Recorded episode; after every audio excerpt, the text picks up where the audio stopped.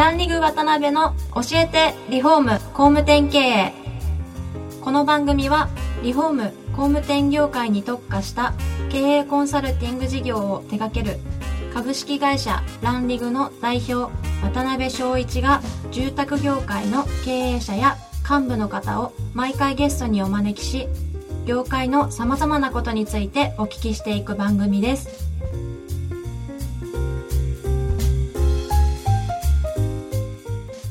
皆さんこんにちは。さあ今週も始まりました。ランリグ渡辺の教えてリフォーム工務店経営第16回目。司会進行の志村玲美です。渡辺翔一です。渡辺さん今週もポッドキャスト番組よろしくお願いします。よろしくお願いします。前回はですね、ドクターリフォームさんの地域密着戦略についていろいろお話をお伺いしたんですが、今回はあの、全4回の4回目ということでですね、ドクターリフォーム賛成のまあ今後の展開というようなところをいろいろお話を聞いていけたらなと思ってまますすので、よろしくお願いします。で、あの、僕の方からですね、まあ、実はあの、2016年にリリースをさせてもらうんですけれども、まあ、ランリグ社でプロデュースさせていただきまして、工務店さんを中心としたリフォーム事業の立ち上げ、もしくは強化のですね、まあ、ドクターブランドネットワークというものをスタートすることになっております。はい。で、この組織はですね、地域で新築中心に展開されている工務店さんを中心に会員として募っていくことになってるんですけれども、まあ、なかなか少子化とかも含めていろんな要因で新築が立たなくなってきている時代の中でですね、まあ、リフォーム事業に活路を見出そうとされている工務店さんって多くなってるんですけども、どうしてもただですね、まあ、何千万という商いをされている中で、えー数十万からスタートしていく小規模リフォームにですね、力をなかなか入れれないっていうようなところもありましてですね、まあ、だったらですね、ドクターリフォームさんがやられているような500万円以上、場合によっては数千万という大規模リフォームをですね、営業できるノウハウとか、武器を共有してもらおうっていう、そういうふうなネットワークになってます。で山口社長の方からでは、このネットワークを展開されるにあたっての、まあはい、思いの部分であったりとか、経緯の部分であったりとか、ええっていうのをお聞きできたらなと思ってます。はそういですね。あの、いろんな会社がありますけど、うちはリフォーム専門でやってきたっていうところの実績は負けないつもりでおりますので、はいまあその中でも今お話しいただいた全面的にこうプランまで変えるような大規模リフォームですね。はいでそういった部分を、えーまあそれと本当にお客様が良かったって喜んでくださる実績が過去にたくさんありますので、はいそれをまあ自社だけではなくて、まあ、いろんなえーお会社さん、いろんな地域で広めていけたらいいなっていうのが、はい。まあ、ラニウさんからもお声かけていただいて、2016年から実現させていきたいなと思っている、このドクターリフォームのえーブランドネットワークですね。はい、一番あれですかね、山口さんとしては、はい。まあ、あの実際、このネットワークっていうのは、例えばドクターリフォームさんが培われてきた施工事例とかですね、え。お客さんの声とか、はいまあ、営業とか納品のノウハウなんかを、はい。まあ、皆さんで共有してはい。向上していきましょうみたいな会にはなってるんですけども、ええ一番価値としてあれですかね、はい。提供していかれたい部分って、山口さん個人的にはどんなところにえ思やっぱりその最初から最後までこう網羅しないといけないと思うんで、はい。例えば集客だけでもいけないですし、はい。まあ、当然、集客っていうのは、えこういったリフォームができますよっていうことをユーザーさんに伝えられれば、はい、やりたいわっていうことでことで声はかかると思うんですよね。はい。声がかかった後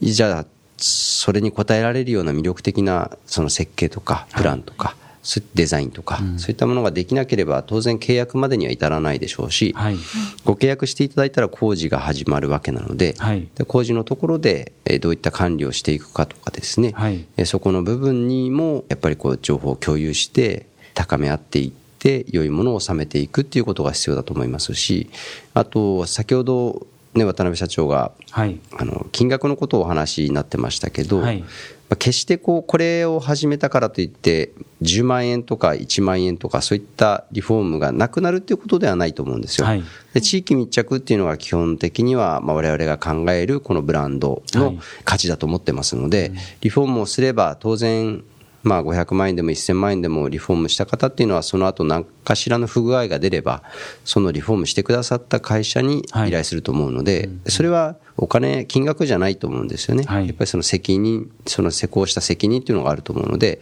えーそういった部分も含めてただそれだけだと本当にメンテナンスだけだとやっぱり売り上げにはならないので、会社続けることはできないでしょうから、その引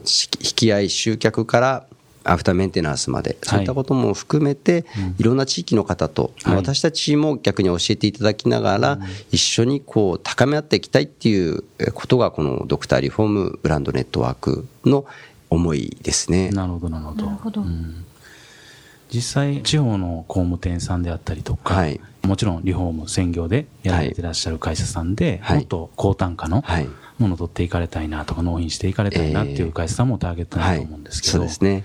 逆にどういう方たちと高め合っていくっていう活動をですね、されていかれたいみたいなええ思いってありますか、ええ。はい、やっぱり一番はこうこの仕事建築をリフォームをはい。やっていきたい、これからも続けていきたいっていう気持ちが一番だと思うんですよね、はい。そんなにこう何でもいいや、まあ、今流行ってるからリフォームだって言って入ってきてはい続けられる仕事ではないと思いますので、そうですね。まあ、自分たちにはこれしかないこれで生き残っていくんだっていう仲間と一緒に進めていきたいと思ってます。なるほどね。はい個人的にはそうですね、ランリグという会社でプロデュースして段取りさせてはいただくんですけども、はい個人的にはやっぱりその今まで使われてこられたそういう施工事例であったりとか、はいえーそういうノウハウっていうのは、まあ、かなりいろいろ作り込んでいく中でですね、ええ。まあ、価値があるなと、まあ、手前味噌ながら思っている部分でありますので、ぜひそういう高めであっていきたいというような意識の高い方たちとですね、はい。運営していけたらなと思ってますんで、ええ。はい。ぜひよろしくお願いします。はいよろしくお願いします。はい。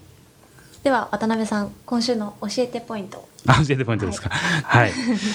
今回のお話の流れからいくとですね、大型リノベーションを強化したい会社はですね、ドクターリフォームネットワークにぜひ